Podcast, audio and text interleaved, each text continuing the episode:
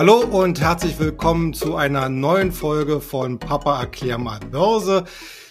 Herzlichste Grüße natürlich vor allen Dingen an diejenigen, die uns hier im Podcast hören, leider nicht sehen, aber wenn ihr euch, wenn ihr uns sehen wollt, dann kommt einfach auf unseren YouTube-Kanal von Börse Global. Da haben wir diese Sendung auch für euch mal mit Bild hinterlegt und dann bekommt ihr auch entsprechend Charts zu sehen von den Aktien, die wir heute hier besprechen. Ja, wir haben wieder einige sehr aufregende Tage an der Börse hinter uns bringen müssen. Natürlich das ganze große Thema Ukraine-Krieg überschattet weiterhin die Kapitalmärkte und vor allen Dingen natürlich immer noch die Frage oder beziehungsweise die Suche nach einer Lösung. Äh, wir haben es ja leider Gottes in den vergangenen Tagen erleben müssen, dass hier entsprechende äh, Berichte von äh, Massakern, Gräueltaten etc. berichtet worden sind durch russische Truppen. Ich möchte mich da jetzt auch gar nicht weit aus dem Fenster legen, lehnen und das irgendwie einordnen. Wir wissen, in Kriegshandlung äh, da ist, spielt natürlich auch immer Propaganda von der einen wie auch von der anderen Seite immer eine Rolle. Tatsache ist, wir haben einen Krieg mitten in Europa und das verunsichert natürlich schon auch viele Investoren, die nicht genau wissen, wo können, können wir hier jetzt den Ausgang finden. Und entsprechend sehen wir das auch an den Indizes, die hier zum Teil ziemlich auf der Stelle treten. Natürlich haben wir auch andere Themen, gerade Frankreich. Wir hatten am Sonntag hatten wir die erste Runde der Präsidentschaftswahlen in Frankreich. Der Amtsinhaber Macron konnte sich da mit einigen Prozentpunkten Vorsprung durchsetzen vor Marie Le Pen die ja quasi als Rechtsaußen gilt.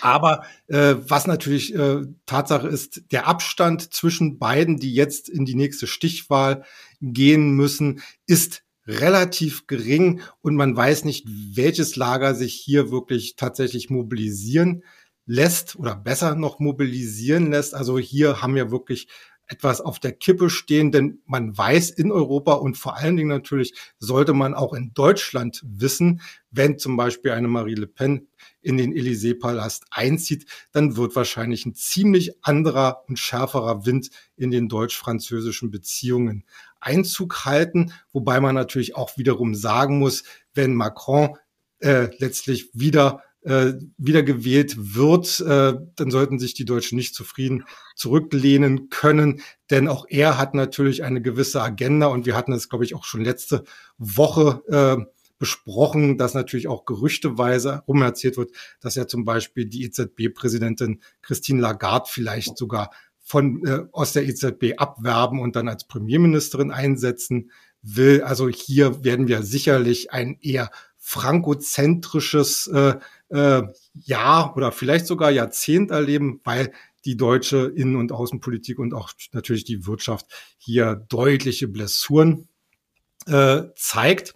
Äh, Blessuren vor allen Dingen natürlich jetzt in aktueller Zeit dadurch, dass die vielfältigen Sanktionen. Ich habe das gerade gelesen, es sind jetzt inzwischen über 4000 Einzelsanktionen, die durch die EU und durch äh, Amerika gegen Russland verhängt worden sind. Äh, aber man merkt, vor allem Deutschland wird hier sehr stark in Mitleidenschaft gezogen. Und das ist nicht nur die Energiepreise, das sind nicht nur die Nahrungsmittelpreise, sondern das zieht sich inzwischen durch ganz, ganz viele Bereiche. Auch hier äh, muss man ja manchmal so zwischen den Zeilen lesen, wenn ich, wenn ich dann so höre, ja, Schrauben werden knapp, weil der eine oder andere Inhaltsstoff dann nicht mehr geliefert wird. Also da äh, sind diese ganzen, äh, ja, letzten Endes äh, Reden, dass Russland ja außer Energie jetzt nichts weiter exportiert, kann man sagen, äh, sind hier relativ äh, ja zu früh oder äh, deutlich ähm, zu schwach dargestellt worden. So, das war jetzt erstmal so ein kleines Warm-up für den Markt. Äh, ich bin heute natürlich wieder nicht ganz alleine hier, sondern ich habe mir wieder einen Gast eingeladen. Auch diesmal herzlich willkommen, Jens Bernicker. Ja, hallo. Schön, dass ich wieder da bin ja, ich habe schon mal, wie gesagt, äh, so ein bisschen den Bogen gespannt, mit welchen Themen der Kapitalmarkt sich momentan so hier beschäftigt. Äh, einzelne Themen so ein bisschen herausgegriffen. Da würde ich auch gerne mal deine Meinung dazu hören. Äh, ganz wichtig aus meiner Warte auch vor allen Dingen auch aus volkswirtschaftlicher Warte. Wie schätzt du denn ein, äh, gerade die Wirkungsweise der Sanktionen? Da hat man ja wirklich den Eindruck, äh, die Russen trifft das gar nicht so stark wie uns und speziell die deutsche Wirtschaft. Na, da bin ich mir jetzt nicht so ganz so sicher. Äh, wir wissen ja gar nicht so richtig, wie sich das Bild in Russland äh, derzeit darstellt. Ich hatte heute Morgen äh, zum Beispiel interessante Nachrichten gelesen, dass äh, die Sanktionen selbst bis auf die russische Armee durchgreifen, weil es eben doch schwieriger wird, äh, Ersatzteile zu bekommen. Und auch hier schon die Vernetzung, diese, diese globale Vernetzung in den Lieferketten und in den ganzen unterschiedlichen Produkten und Dienstleistungen äh, sichtbar wird. Ähm, ich glaube, die Russen leiden schon ganz ordentlich und ich glaube, die werden auch die Sanktionen Inflation sehr deutlich noch zu spüren bekommen. Mhm. Inwieweit die, äh, die Schäden jetzt hier in Deutschland ähm, zu beziffern sind und wohin die Reise führt, ist das natürlich sehr schwer zu sagen, aber ich würde jetzt nicht zu apokalyptisch und zu absolut denken, denn ähm, letztendlich geht es ja nur darum, dass wir die Fehler der Vergangenheit ähm, neu sortieren müssen. Wir haben einfach Abhängigkeiten zugelassen, wir haben sie aufgebaut, es mhm. diente dem Frieden, es diente der Wirtschaftsbeziehung ähm, und das hat jetzt nicht funktioniert. Also müssen wir uns komplett neu aufstellen. Das passiert natürlich nicht über Nacht. Das passiert auch nicht in wenigen Wochen. Das passiert über Monate, vielleicht sogar Jahre. Und ich, in unserem letzten Podcast hatten wir das, glaube ich, auch schon mal angerissen. Die Frage ist ja gar nicht so sehr, was passiert jetzt unmittelbar in der Ukraine? Natürlich für die Ukraine ist das von zentraler Bedeutung, aber die Frage ist ja, was passiert denn danach?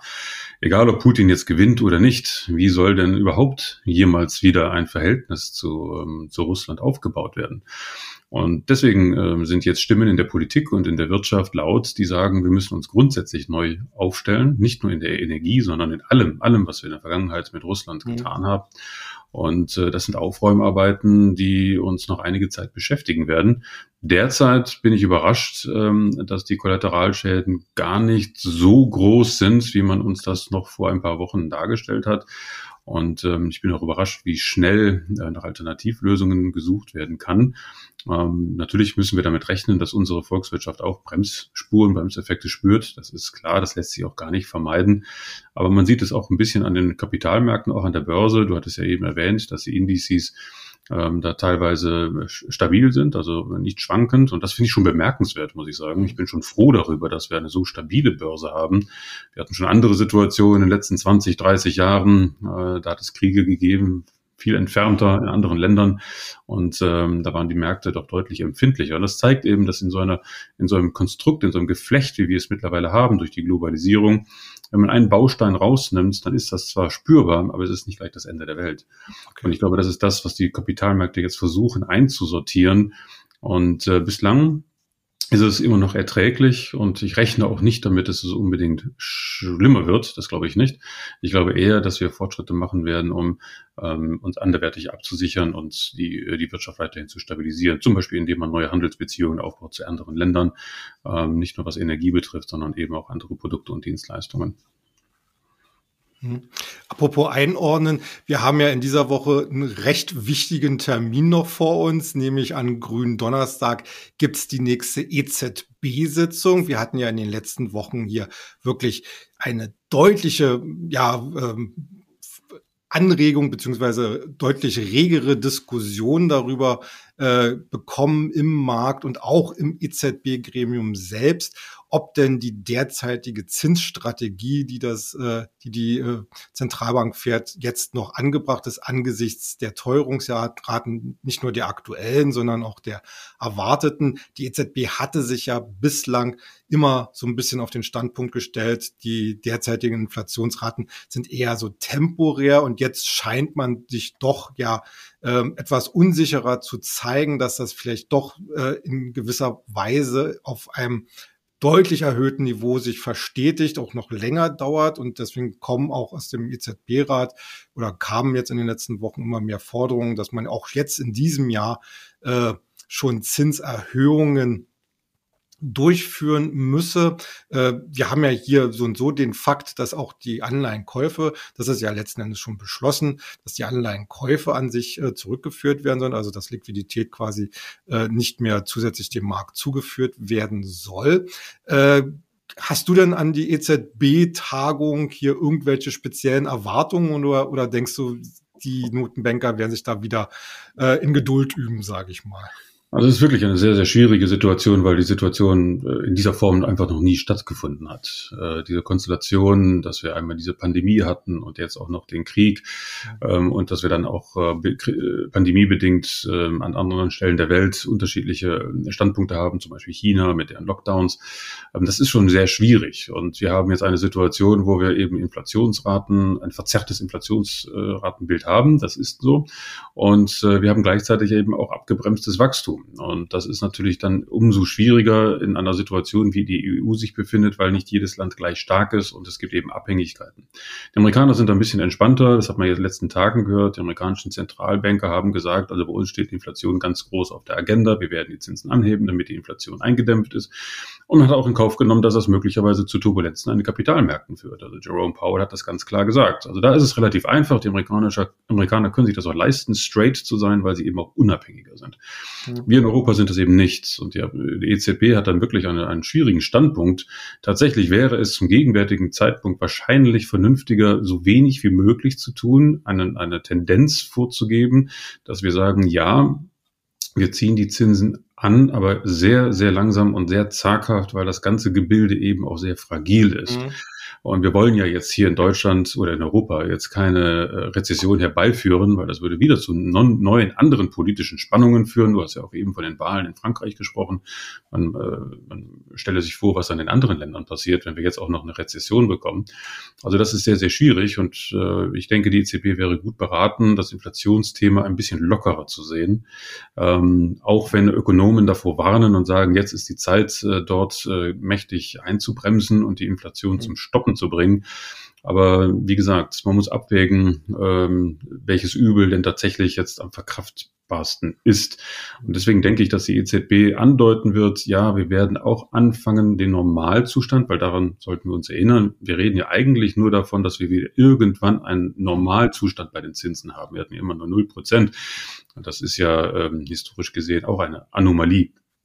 Also der, der Rückgang oder der Rück, die Rückkehr zur Normalität, ähm, das ist wünschenswert, aber es wird lange dauern. Also genau, mindestens genauso lange, wie es gedauert hat, bis wir bei 0% gelandet sind. Und wer Spaß daran hat, der kann ja mal im Internet äh, sich so langfristige Zinscharts, langfristige Zinscharts anschauen. Und da sieht man manchmal, äh, sieht man sehr deutlich, wie die, die Zyklen bei den Zinsen sein können. Und äh, in Amerika zum Beispiel hatten wir das letzte Mal hohe Zinsen. Das war, glaube ich, Anfang der 80er Jahre ja, Anfang der 80er Jahre.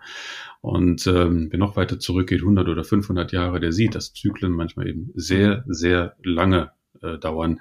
Deswegen, wir sind da etwas ungeduldig ähm, und deswegen würde ich erwarten, dass die EZB jetzt nicht sofort zu hektisch reagiert, weil das in diesem Umfeld auch nicht das richtige Signal wäre, um Vertrauen mhm. zu schaffen. Mhm. Vielleicht zu etwas Erfreulicherem.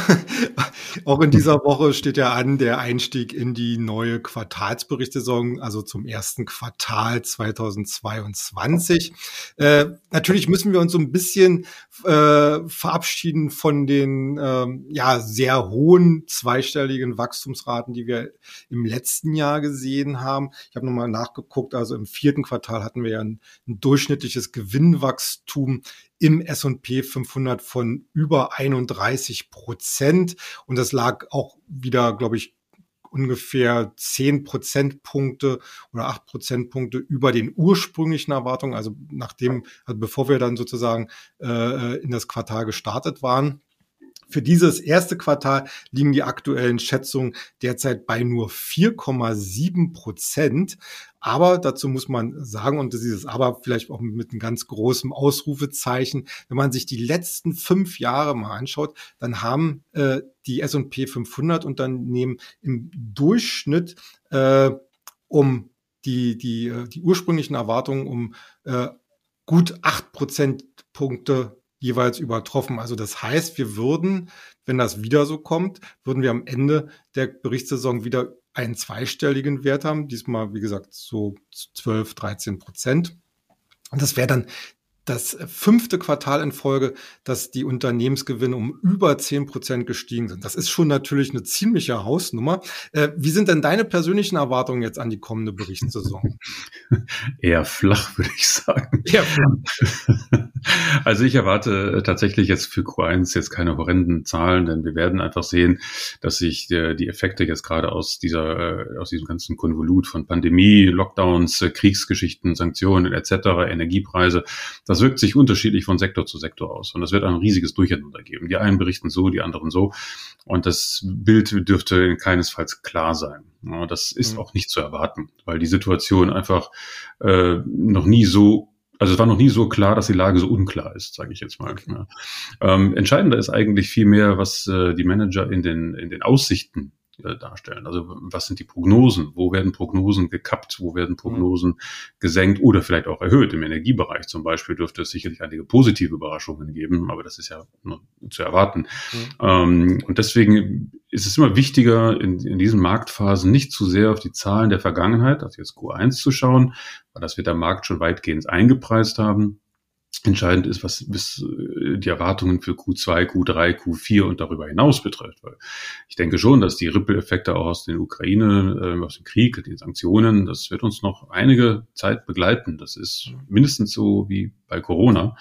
Äh, da hat es ja auch lange gedauert und dauert ja immer noch an und so wird es im, im Fall des, des Krieges dann auch sein, ja. ähm, bis sich das alles eben sortiert hat. Und die Erwartungen, da wird dann äh, die Börse darauf achten und dementsprechend werden wir dann die, die Kurse der Aktien auch sich bewegen und zwar erratisch sowohl nach oben als auch nach unten, je nachdem, was die Manager uns versuchen zwischen den Zeilen mitzuteilen.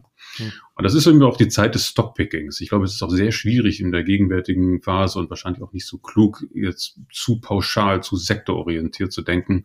Man muss wirklich schauen, wie jedes Unternehmen sich aufgestellt hat in der Vergangenheit und wie es empfindlich ist gegenüber solcher Einschläge, wie wir sie derzeit haben.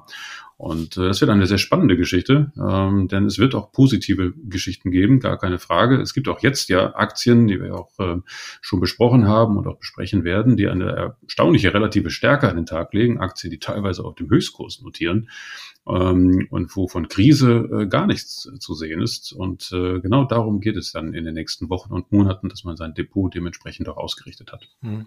Du hast es schon gerade gesagt, Stockpicking. Da gehen wir jetzt dann sozusagen in unser Hauptthema heute rein. Mhm. Äh, wir hatten ja sehr, sehr positive Resonanz auf unsere äh, Sendung äh, letzte Woche, wo wir dieses Hot or Not oder äh, Stockpicking so ein bisschen eingeführt haben. Deswegen natürlich auf allseitigen Wunsch machen wir das jetzt regelmäßig.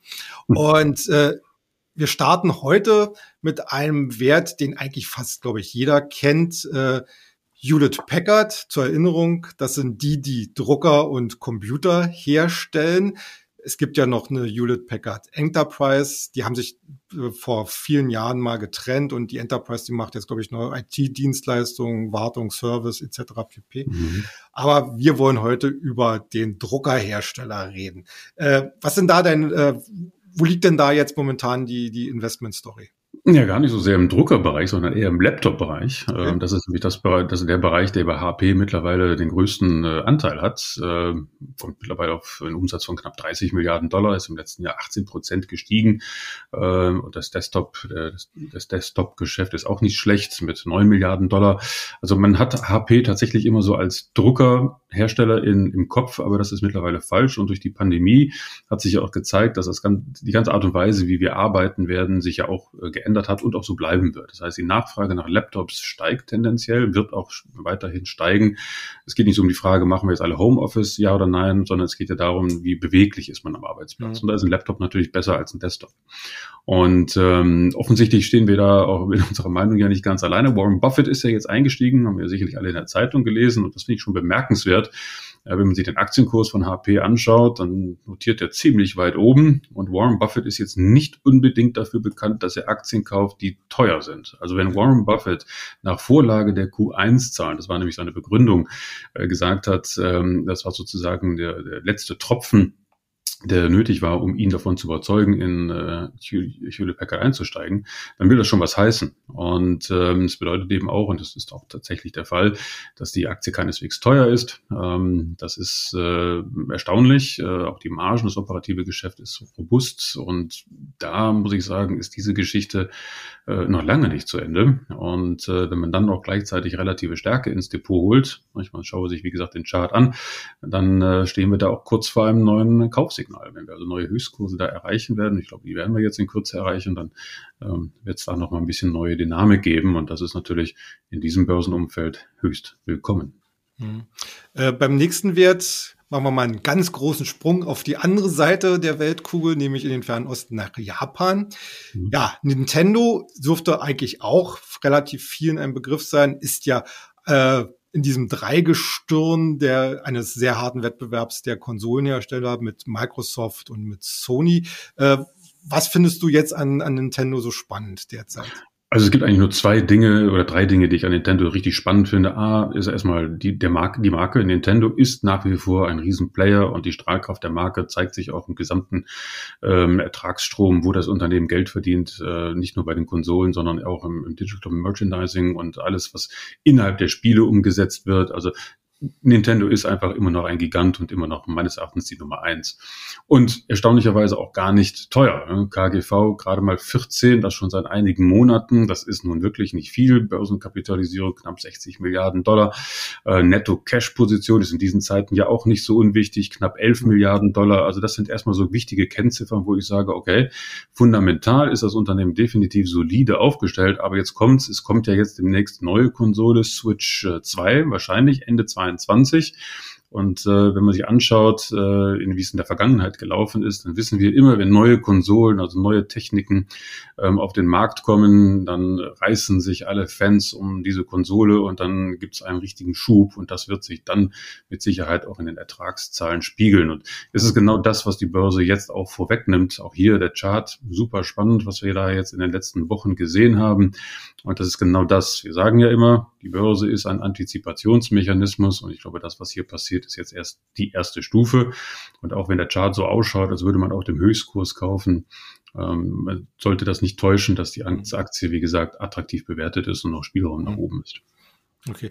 Der nächste Wert äh, begleitet uns, glaube ich, auch schon relativ lange Zeit. Iridium Communications, die wollten ja, glaube ich, mal so ein weltumspannendes Telekommunikations- Satellitennetzwerk machen. Äh, wie, wie steht da äh, oder wie sind da der Stand der Dinge? Ja, das ist eigentlich die spannendste Story, so ein bisschen so eine, ein Gegenstück zu dem, was Elon Musk mit seinem Satellitensystem macht und alle anderen auch. Und Iridium war schon immer lange dabei. Und mhm. äh, Kommunikation, gerade sichere Kommunikation, auch über den Satelliten, ist einfach ein Thema.